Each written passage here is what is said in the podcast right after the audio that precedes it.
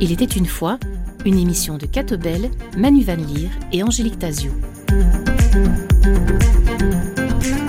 Bonsoir à tous, ravi de vous retrouver pour cette émission. Il était une fois. Ce soir, nous accueillons Arnaud Hout. Bonsoir Arnaud. Bonsoir. Avec Jérôme Piron, vous êtes devenu inséparable dans le milieu théâtral et après la convivialité, vous avez lancé un nouveau projet théâtral, celui de Kevin. Votre duo est né à l'école, hein, puisque vous avez été enseignant dans le même établissement. Est-ce que cela crée forcément une connivence? Je n'avais pas la même connivence avec tous mes collègues, mais euh, c'est vrai que quand on croise des personnes dans une salle des profs avec euh, une personne avec laquelle on s'entend bien, euh, on devient vraiment amis, bah, on a tendance à passer beaucoup de temps ensemble puisque bah, la salle des profs est un lieu où on se croise souvent. Et puis surtout, nous, on avait délibérément organisé nos horaires pour se fréquenter un maximum puisqu'on s'entendait bien. Donc euh, oui, ça a créé des liens. Mais alors, est-ce que c'est le milieu enseignant qui nous a rapprochés ou le fait qu'on avait des atomes crochus? Ça, je peux pas vraiment le dire. Mais en tout cas, on s'entend très bien, c'est clair.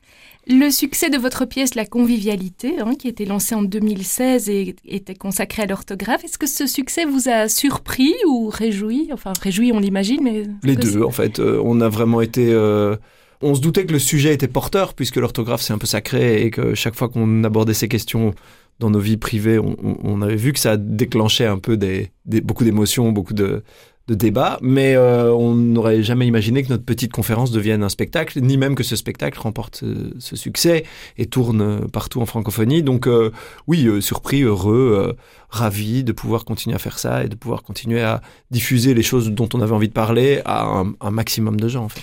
Est-ce que c'est une bonne nouvelle au fond, cet intérêt citoyen pour l'orthographe? Absolument. Je pense que pendant trop longtemps, on s'est laissé euh, dicter, c'est le cas de le dire, euh, l'alpha et l'oméga de, la langue française par euh, certains professeurs ou certaines, autorités, voire même des fausses autorités comme euh, l'Académie française. Et là, le grand public bah, s'empare de ces sujets grâce à la diffusion de l'information, grâce à la découverte de, de l'histoire de la langue aussi. Et je pense que ça développe l'esprit critique chez les gens, ça leur permet d'avoir du recul par rapport aux outils linguistiques qu'ils emploient. Et donc c'est pour moi assez salutaire, puisque je suis encore euh, convaincu que euh, bah, la formation à l'esprit critique est une valeur importante dans la société. Donc voilà, oui, je trouve que c'est pas mal. Arnaud Hout, quels seraient les avantages à simplifier l'orthographe? Pensez-vous par exemple que ça permettrait de limiter les inégalités entre élèves ou d'améliorer leurs notes? L'idée n'est pas, parce que c'est vrai qu'on nous, on nous, voit souvent comme euh, des gens qui vont euh, se débarrasser des difficultés, parce que c'est trop difficile, et donc du coup, euh, bah, si on arrête de le faire, on sera tous égaux face à la médiocrité. Mais c'est pas du tout l'approche qu'on a de ce rapport à l'orthographe. Nous, ce qu'on dit, c'est que c'est difficile d'être exigeant avec les élèves par rapport à leur orthographe si on n'est pas exigeant avec l'orthographe elle-même. Et que euh, ce code graphique qui est le nôtre et qui n'a plus été réformé depuis, enfin, il y a eu beaucoup de tentatives, mais elles ont toutes échoué de, de réformer l'orthographe, est un code qui est mal pensé, mal fait, mal, qui est peu logique, qui répond à des fausses étymologies. À voilà, voilà, il y a toute une série de choses dans l'orthographe qui devraient être euh, améliorées. Et euh, attention, pas tout. Hein, il y a énormément de choses qui ont de la valeur aussi, évidemment. Et en fait, le fait d'empêcher de, l'esprit critique des enfants de s'exprimer sur l'orthographe elle-même, c'est-à-dire quand un enfant dit mais pourquoi choui boucaillou, pourquoi euh, euh, telle consonne double, pourquoi pourquoi des pluriels en x, euh, ben, je trouve que c'est un peu malhonnête de le sanctionner sur des choses qui font que fait il ne reproduit pas les erreurs que des gens ont faites avant lui. Et, donc je pense que euh, améliorer notre orthographe a avant tout un objectif de, rigueur et de justice par rapport à, à ces choses qu'on impose aux enfants. Et alors l'égalité découle de cette justice, c'est qu'à partir du moment où le code est logique, rationnel, euh, eh bien euh, l'effort qu'on doit fournir pour euh, l'acquérir est à peu près similaire chez tous les enfants. Et donc ça permet aussi de rendre les enfants plus égaux face à un code logique. Le cerveau peut fonctionner normalement. Alors qu'avec l'orthographe qu'on a aujourd'hui ben, c'est surtout la mémoire et les conditions de travail le fait qu'on a des parents qui ont une bonne orthographe toute une série de facteurs. Il y a aussi des facteurs cognitifs d'ailleurs qui font que on n'est pas tous égaux face à cette orthographe et que l'arbitrarité de cette orthographe rend les choses injustes je trouve Vous jouez euh, à travers la francophonie. Est-ce que la pièce est reçue différemment selon les pays? Non, euh, à peu près partout pareil. Euh, enfin, l'opinion publique est assez similaire partout. Alors après, les instances de décision et de politique linguistique sont assez différentes en Belgique, en Suisse, au Québec. Au Québec, par exemple, ils ont d'autres soucis avec avec les anglicismes, avec d'autres d'autres questions qui les intéressent. nous, en Belgique, on est plutôt progressiste. On a plutôt un, regard de, promotion de la langue française plutôt que d'interdiction. Les Français sont plutôt en général, dans les instances de politique linguistique sur l'interdiction, interdire aux gens d'utiliser des anglicismes, interdire aux gens de parler avec des mots étrangers sur les chantiers, par exemple. Enfin bref, on a eu toute une série de lois qui sont très euh, euh, coercitives en France, alors qu'en Belgique, on est plutôt sur la promotion des bonnes pratiques, en essayant d'encourager ce qui fonctionne.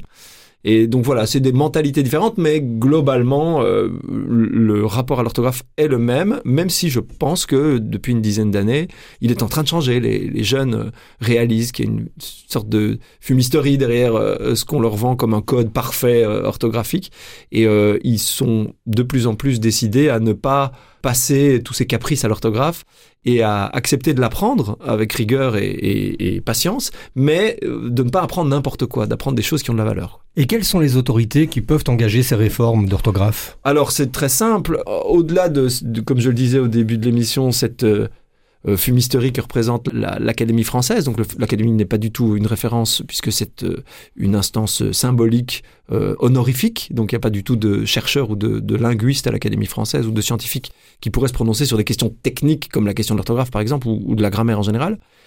Et donc, ce qu'il faudrait, c'est que, d'une part, les instances politiques d'avis de politique linguistique qui existent dans tous les pays de la francophonie, comme par exemple le Conseil de la langue et des politiques linguistiques auquel j'appartiens ici en Fédération Wallonie-Bruxelles, mais aussi la délégation générale langue française en France ou le, Conseil de la langue en Suisse, par exemple, ces instances doivent remettre des avis auprès des autorités compétentes, donc du ministère de la Culture en général, c'est le ministère de la Culture qui s'occupe de la langue, et un peu le ministère de, l'enseignement aussi, et qu'il y ait des, circulaires et des, propositions d'allègement orthographique ou de modification orthographique qui émanent de ces instances du ministère de la Culture. Par contre, pour synchroniser toutes ces instances francophones entre la Belgique, la Suisse et le Québec, une demande a été proposée par le Conseil de Belgique et euh, par tous les conseils d'ailleurs euh, concertés de la création de ce qu'on appellerait un collège des francophones, qui serait une sorte de super institution euh, transnationale et euh, francophone, pan-francophone, et qui permettrait euh, d'avoir à la fois deux qualités que l'Académie française n'a pas. Un, une instance qui serait représentative, puisque le principal problème de l'Académie française, bah, c'est précisément qu'elle est française et qu'elle n'est pas francophone et que les Français ne représentent qu'un quart des francophones. Donc on pourrait légiférer pour le Sénégal, la Suisse, euh, le Québec avec euh, de la représentativité de toutes les instances euh, francophones et compétente, puisque effectivement, bah, il faudrait quand même des linguistes, des grammairiens et des gens qui savent de quoi ils parlent pour pouvoir décider sur certaines formes orthographique et tranché sur euh, des ambiguïtés euh, dans la graphie. on voit que l'Académie française a encore vraiment du poids. Par exemple, de le ou la Covid, tout le monde avait voulu suivre l'Académie française comme si c'était la règle, en effet, euh, qu'il fallait adopter. Absolument, et c'était assez drôle de voir d'ailleurs comme elle est arrivée de guerre en retard après l'installation du Covid. Donc tout le monde disait le Covid, c'était assez évident. Et puis j'ai appris d'ailleurs que c'est par initiative euh, individuelle de la secrétaire, Madame, qui, qui, voulait se faire appeler Madame le secrétaire perpétuel d'ailleurs de, de l'Académie française, Hélène Carrère d'Ancos, qui est, qui est décédée l'an dernier d'ailleurs, qu'elle-même, donc de sa propre initiative, a décidé qu'on devait imposer la Covid et non le Covid pour des raisons tout à fait fallacieuses, puisque les arguments qu'elle invoquait, c'était que euh, disease en, anglais, puisque Covid c'est disease, hein, donc la maladie était, aurait été un féminin, alors qu'en anglais il n'est même pas féminin, puisque disease euh, n'a pas de genre, euh, voilà, en anglais. Et donc, à ce titre-là, il faudrait dire la HLM, Enfin, il y a toute une série de, contre-exemples dans le dans la langue française. Donc voilà, euh, je pense que c'était vraiment un peu au doigt mouillé et que en plus c'était de guerre en retard par rapport à l'usage. Mhm. L'usage, euh, l'académie prétend toujours entériner l'usage. L'usage était très clairement pour le Covid. Et on entend aujourd'hui, c'est devenu très très étrangement, suite à cette déclaration de l'Académie française, une sorte de marqueur de, pédanterie euh, euh, ou de, distinction sociologique, certaines personnes disent aujourd'hui la Covid, et on sent très bien que derrière, c'est beaucoup plus euh, une volonté de se distinguer qu'une volonté réellement de suivre l'usage. Alors qu'il s'agisse de, la pièce intitulée La convivialité hein, ou de celle nommée euh, Kevin, vous faites participer le public présent aux représentations. Est-ce que ce serait votre côté prof qui transparaît euh, dans cette volonté d'associer le public? Peut-être, peut-être. En tout cas, euh, nous, on a été surtout séduits par toute une série de spectacles qu'on a vus dans, nos vies. Enfin, on va souvent à Avignon, on aime bien le théâtre contemporain, du théâtre très, très actuel, et on a des grands exemples de, de ça dans euh, je pense notamment à une troupe qui s'appelle Rimini Protocol, une troupe allemande qui est vraiment euh, formidable. Et, donc on a beaucoup d'influence dans le théâtre contemporain de gens qui aiment impliquer le public, mais sans lui tendre un micro et sans faire parler les gens directement, parce que ça c'est souvent très compliqué. Euh, on n'aime pas les prises d'otages non plus de, public. Donc on a développé nous-mêmes des, des protocoles d'interaction. Et c'est vrai que dans nos carrières d'enseignants, ben, la chose qui était très très euh, vertueuse quand on faisait de la pédagogie avec euh, les élèves, c'était la mise en projet. C'était euh, que l'élève puisse de lui-même avoir envie de s'approprier les choses qu'il voit ou qu'il entend. Et, donc mettre le public en projet, c'est aussi parfois une manière de l'impliquer dans ce qu'on fait et de l'empêcher de dormir. Le spectacle La convivialité était en 2016, on est en 2024. Entre-temps, bon, vous avez joué ce spectacle maintes fois, mais qu'avez-vous fait d'autre? Quelles ont été vos activités? Ah, on a, on a fait plein de trucs. Euh, on a fait des chroniques radiophoniques sur France Inter qui s'appelaient Tu parles et que vous pouvez encore trouver sur Internet en, tapant Tu parles euh, France Inter. On a fait deux livres. Donc, on a euh, d'abord fait un bouquin qui s'appelle Le français n'existe pas et aux éditions Le Robert et qui est l'adaptation de toutes ces chroniques avec des linguistes qui faisaient des commentaires sur les chroniques dans le bouquin et un peu d'illustration. Et ça permettait d'avoir une sorte de petite introduction aux idées reçues sur, sur la langue française qu'on voulait combattre. On a aussi euh, synchronisé mis sur pied un groupe de, de linguistes, de 18 linguistes euh, de base, mais qui, qui est devenu une association qui s'appelle les linguistes atterrés et qui aujourd'hui rassemble 300 membres et euh, toute une série de, de sympathisants. et qui ont pour vertu d'essayer de, populariser les, les contre-discours sur la langue, donc d'essayer de, d'un petit peu réagir face à toute cette unanimité médiatique sur euh, le tout fout le camp et euh, enfin voilà. Et, euh, et donc on a aussi intégré le conseil de la langue et des politiques linguistiques de la fédération à Bruxelles donc voilà, et puis on a aussi euh, fait des dossiers pour demander des subsides pour notre compagnie de théâtre euh, afin de pouvoir faire d'autres spectacles. Et puis on a préparé ce nouveau spectacle parce qu'on a quand même mis trois ans sur euh, sur Kevin, donc le, nouveau spectacle en, en, consultant la même manière que les linguistes des, des sociologues de l'éducation. Et aujourd'hui, vous pouvez vivre pleinement du spectacle? Mal, excessivement chichement. Mais euh, oui, on arrive à survivre, euh, notamment parce que le nouveau, le prochain spectacle euh, qu'on a dû vendre à la Fédération Wallonie-Bruxelles pour avoir des subsides, donc on a reçu une aide pluriannuelle de, de trois ans. Et donc on a ouais, deux ans et demi pour préparer un nouveau spectacle avec des moyens qui nous permettent d'avoir des semaines de résidence payées par par la fédération Wallonie-Bruxelles. Et puis voilà, alors les bouquins ça rapporte pas grand chose. Donc en gros on, on vit moins bien qu'en tant qu'enseignant nommé, mais on s'amuse plus et on a, voilà, on a diversifié notre activité. Donc on, on va survivre au moins jusque 2026. Après, après on verra. Alors justement, venons-en à votre nouvelle réalisation, hein, la pièce Kevin. Qui est-il ce Kevin? Kevin, cet élève mystérieux. Euh, bah, Kevin, c'est un élève qu'on a rencontré quand on était en... Nous, on a été enseignants en technique et professionnelle, et comme tous les jeunes enseignants, on a d'abord... Euh, moi, j'avais un diplôme en, en langue et littérature et j'ai été engagé pour donner des cours de géographie. Ça s'appelait EDM, études du milieu. On plante le décor avec cet élève, Kevin, qui est issu d'un milieu défavorisé et qui euh, ne parvient pas à orienter une carte routière euh, dans un espace dans lequel j'avais défini euh, le nord, le sud, l'est, l'ouest. Il ne fait pas le lien entre sa carte et la réalité. Et donc, partant de ce problème, moi, j'étais incapable de comprendre ce qu'il ne comprenait pas. Et donc, on montre euh, toutes les erreurs, tous les errements, toutes les difficultés qu'on a eu à comprendre les élèves issus de milieux populaires ou, ou à indice socio-économique faible.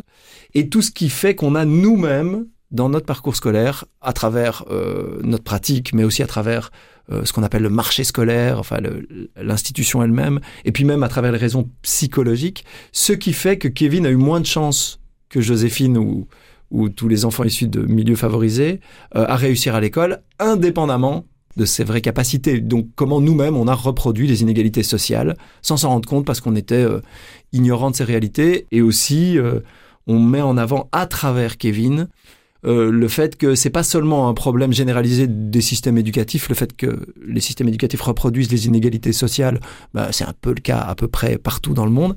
Mais ce qu'on a découvert, c'est que en fait, la Belgique et la France sont les deux pays où c'est le pire de toute l'OCDE. Donc ça veut dire que si vous êtes né ici en Belgique avec euh, un indice socio-économique faible, donc des parents pauvres ou des conditions de vie euh, moins favorables, eh bien vous avez beaucoup plus de chances de rater à l'école qu'au Chili, qu'en Inde, dans la plupart des pays euh, développés du, de la planète. Quoi. Et ça, c'est un scandale, en fait, je pense. Avec cette pièce, hein, votre interrogation de départ qui était à quoi sert l'école? est devenue à qui sert l'école? Oui, tout à fait. En fait, nous, on était parti très naïvement pour écrire un, spectacle sur l'école en général. Et on se disait que c'était pas mal de consulter des chercheurs en sciences de l'éducation. On a travaillé avec le GIRCEF, un groupe de recherche de l'UC Louvain, avec une quinzaine de chercheurs. Et euh, bah, plus ça allait, plus on se rendait compte qu'il y avait plein de choses à améliorer dans l'école, mais que quand on demande à un, chercheur en sciences de l'éducation à quoi sert l'école, bah, ils ont tous à peu près une réponse différente. Ils ont tous des optiques et des visions sur l'école qui sont différentes, et tant mieux. Par contre, euh, quand on, on, leur demandait ça, souvent eux réorientaient la question vers à qui sert l'école.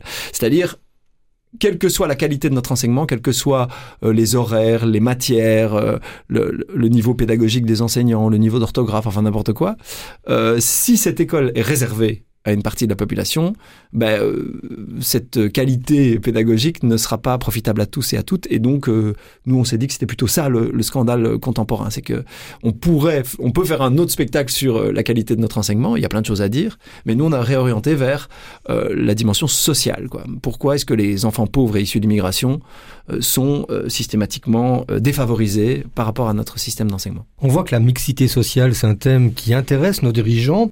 Mais cette mixité sociale a montré déjà ses limites, notamment avec l'application du décret inscription. Que faudrait-il mettre en place en priorité pour réduire les inégalités? Alors il y a plein de choses euh, qui sont proposées. En fait, c'est assez simple, euh, paradoxalement, euh, de voir ce qu'il faut faire pour améliorer nos systèmes en termes de mixité sociale, puisque étant les pires élèves de la classe, il suffit de regarder ce qu'on fait de mieux ailleurs. Et bah, le décret inscription en soi avait une euh, démarche intéressante, c'est-à-dire que l'esprit de la loi était très mhm. positif, c'était euh, améliorer les conditions sociales des élèves pour créer de la mixité. Malheureusement, euh, d'une part, dans les critères qui étaient pris en compte dans ce décret inscription, eh bien, le, critère de mixité sociale était minoritaire, c'est-à-dire qu'on mettait en avant d'abord le choix des parents, d'abord la, la, géographie, la fratrie, enfin il y a toute une série de critères qui intervenaient qui n'étaient pas du tout de mixité sociale. Euh, des critères légitimes, on peut discuter hein, sur le choix des parents, mais il faut savoir que euh, le choix des parents, par exemple, c'est une chose qui est fort mise en avant par certains euh, partis politiques quand on parle d'école. Et en fait, les pays où on a les meilleurs taux de mixité sociale sont des, des pays où le choix des parents est limité. C'est-à-dire où on donne à l'enfant à 12 ans euh, l'adresse d'une école qui est proche de chez lui et qui est garantie par l'État comme de qualité. Le problème, c'est qu'on a un marché scolaire tellement ségrégué euh, en Belgique et qu'il y a tellement de bonnes et de mauvaises écoles, de très bonnes et de très mauvaises écoles, qu'en fait, les parents, on a du mal à leur retirer le choix et c'est bien légitime parce qu'en tant que parents, on n'a pas envie que nos enfants aillent dans des mauvaises écoles. Mais c'est pas vraiment un choix. Philosophiquement, un choix, c'est quoi? C'est quand je peux euh, choisir entre deux choses qui me paraissent équilibrées. Mais quand on a une école toute, toute pourrie euh, près de sa maison et une école de qualité ou réputée, c'est pas vraiment un choix en fait. Les parents, ça, c'est la réputation de l'école voilà, qui prime. c'est ça. Et donc, euh, ce que des associations comme l'APED, par exemple, Appel pour une école démocratique, proposent, c'est de modifier ces décrets inscription pour que d'une part ils intègrent davantage de critères sociaux, mais aussi qu'on soulage le choix des parents par la proposition d'une école de base pour laquelle on pourrait après avoir des dérogations si vraiment c'est nécessaire et que ça pose des problèmes. Et dans la plupart des pays d'Europe, c'est comme ça. Les gens ont d'abord euh, une école. Mais par contre, l'État garantit, lui, de lutter activement contre le marché scolaire pour éviter qu'il y ait des bonnes et des mauvaises écoles et que les écoles soient toutes à peu près garanties du même niveau. Et là, on s'attaque à un gros, gros problème euh, belge puisque toutes les écoles euh, n'ont pas les mêmes moyens, n'ont pas les mêmes réseaux, n'ont pas les mêmes... et que donc tout ça empêche cette, euh, cette mixité. Donc en fait, je pense que le décret inscription pourrait être une bonne solution s'il était revu, repensé. Et puis il y a toute une série d'autres choses qu'il faudrait faire, notamment lutter contre le marché scolaire. Et s'inspirer de ce qui se fait ailleurs, notamment dans, dans les pays euh, du nord de l'Europe? Oui, alors attention, les pays du nord de l'Europe sont très différents les uns des autres. Et puis, par exemple, là, on constate qu'en Suède, ils sont en train de créer un, un marché scolaire, c'est-à-dire qu'ils avaient des très bons résultats euh, dans les enquêtes de mixité sociale jusqu'à récemment, et là, ils sont en train de dégrader leur propre système d'enseignement, notamment à cause de choix politiques qui ont été faits euh, différents. En tout cas, le, le, le, niveau de mixité est en train de baisser en Suède.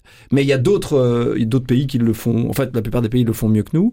Et euh, l'idée, ce serait effectivement de s'en inspirer. Quoi. Arnaud, une particularité de votre euh, travail préliminaire, c'est de collaborer avec des scientifiques en charge du domaine évoqué, hein, qu'il s'agisse de l'orthographe ou de l'aspect sociologique de l'école. Que vous apportent ces collaborations? Est-ce qu'elles garantissent euh, la validité finalement de vos productions? Oui, elles nous apportent surtout déjà de la découverte c'est, on a l'habitude de dire avec Jérôme que en fait tout ce travail est un prétexte pour traîner avec des gens cool et que tous les gens euh, qu'on a rencontrés, les sociologues ou les linguistes ou des gens qui travaillent dans les universités sont des gens vraiment passionnants parce qu'ils travaillent sur des choses sérieuses et souvent ils sont, sont des gens plus intéressants à écouter parler que, que ce qu'on entend parfois à la radio, à la télé ou euh, euh, bon indépendamment évidemment de cette radio qui est formidable. Hein, mais bon, ce que je veux dire c'est que euh, voilà aller aller directement au cœur de l'information scientifique avec des chercheurs qui n'ont d'autre but que d'être euh, valide euh, scientifiquement, bah c'est tout à fait passionnant. Et indépendamment de ça, bah, effectivement, ça permet dans nos spectacles de confronter l'opinion publique et ses euh, intuitions qui sont légitimes. On a tous des intuitions sur l'école ou, ou, sur la langue, etc., à des faits scientifiques, des choses qui sont avérées. Alors évidemment, il ne faut pas prendre non plus euh, tous les faits scientifiques pour parole d'évangile. Je pense qu'il y a énormément de, de débats sur certaines questions euh, linguistiques ou sociologiques par rapport à l'école. Donc l'idée, c'est qu'il faut exposer aussi la, la grille de lecture. Voilà la grille de lecture de l'université, qui est aussi une grille de lecture. Mais bon, je pense que globalement, quand on a des études sourcées avec euh, des corpus de plusieurs milliers d'élèves et des choses comme ça, c'est souvent plus intéressant que de tendre un micro à un enseignant en disant qu'est-ce que tu penses du résultat de tes élèves? C'est moins, moins valide, quoi. Donc, euh, globalement, il faut... Euh, garder des distances par rapport à ce qu'on lit, mais aussi se nourrir de sciences et de, de, faits scientifiques, ce qui est un peu notre passion à Jérôme et à, et à moi, donc on aime bien faire ça.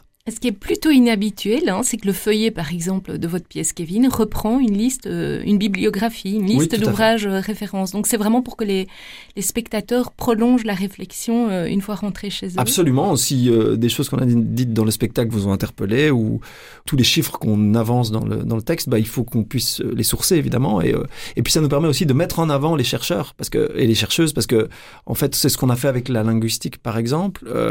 L'orthographe, c'était un sujet qui était déjà, enfin je veux dire ce qu'on disait sur l'orthographe était déjà dans les universités depuis 40 ans, mais on n'entend pas beaucoup les chercheurs parce que c'est des gens qui ne se mettent pas beaucoup en avant, qui font des longues phrases euh, à la radio ou à la télé qui ont voilà. Et donc nous ce qu'on voulait c'est aussi un peu populariser leurs recherches transmettre en fait comme comme on le faisait déjà en tant qu'enseignant et montrer à quel point ces gens sont aussi euh, des gens cool et, amusants à, fréquenter. Et, du coup bah, amener les, spectateurs à aller vers ces, leurs livres c'est un peu notre objectif aussi. C'est un peu aussi une de, de vos habitudes de prof hein, avec euh, une grille de lecture conseillée Peut-être bien, oui, un, de nos travers peut-être aussi, parce que je veux dire, il faut pas être trop assommant pédagogiquement. Nous, notre objectif, c'est vraiment de tenir la, la barre des deux côtés, c'est-à-dire à la fois transmettre de l'info, être pédagogue, être euh, intéressant d'une certaine manière, intéresser les gens, et en même temps pas euh, sombrer dans les travers d'un truc trop pesant ou trop intellectualisant ou trop surplombant. Donc l'idée, c'est vraiment de faire des blagues avec la science, en fait, simplement.